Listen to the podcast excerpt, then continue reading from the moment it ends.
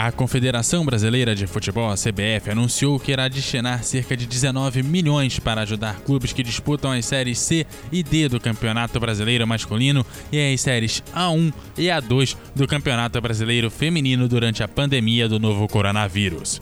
Os clubes receberão os valores equivalentes a duas vezes a folha salarial média dos atletas de cada uma dessas competições.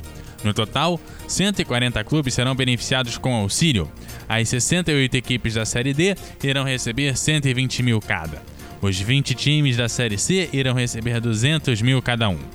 Os 16 clubes da Série A1 do Campeonato Brasileiro Feminino receberão cada um 120 mil reais.